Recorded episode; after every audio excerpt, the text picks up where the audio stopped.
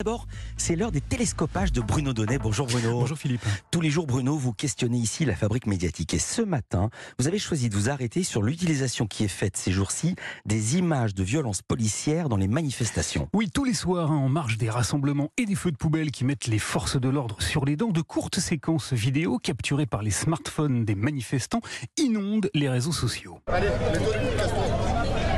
relève-toi, à merde Sur celle-ci, un policier frappe un homme qui gît au sol et le traite de sac à merde. Et sur celle-là, un fonctionnaire tire avec un LBD, c'est un lanceur de balles de défense, sur un protestataire en lui disant ceci.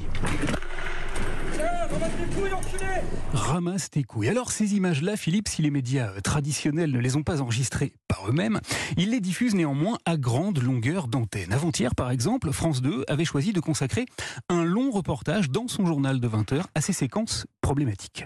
Ici, un policier frappe un homme au visage.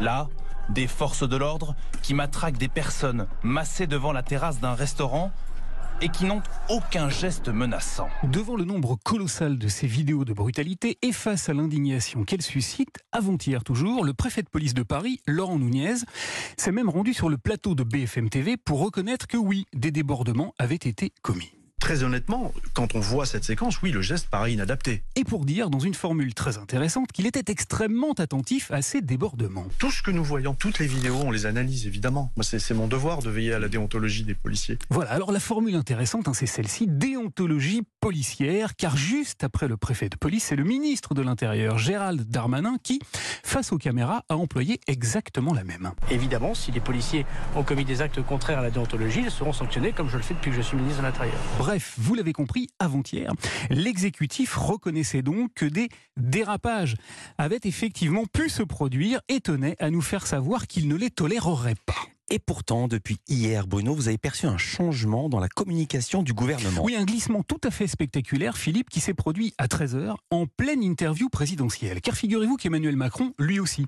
a rebondi sur ces images. Seulement voilà, il a choisi de les utiliser un peu comme l'aurait fait un judoka, c'est-à-dire en essayant d'utiliser la force de ses adversaires pour les retourner contre eux. On ne peut accepter ni les factieux ni les factions.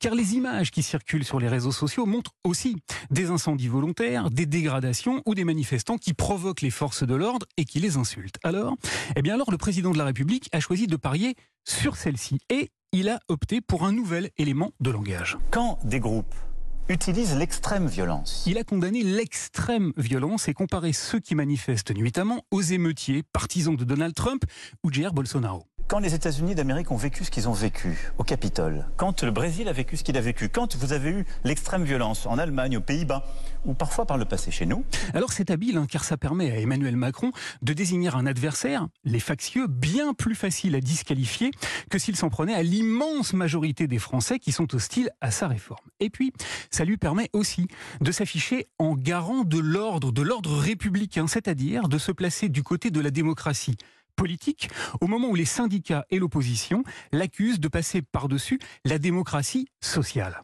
quand ils utilisent la violence sans règle absolue, parce qu'ils ne sont pas contents de quelque chose, alors là, ça n'est plus la Mais là, République. Il n'en demeure pas moins, Philippe, que mettre en scène la menace que les manifestants feraient peser sur la République est un pari politique audacieux, car si le pouvoir joue image contre image, il est aujourd'hui sur un fil tendu, en position très incertaine, car personne ne peut dire de quel côté l'opinion finira par basculer. Le judo est un art au moins aussi martial que périlleux. Merci beaucoup, Bruno Donnet, notre ceinture noire. À demain.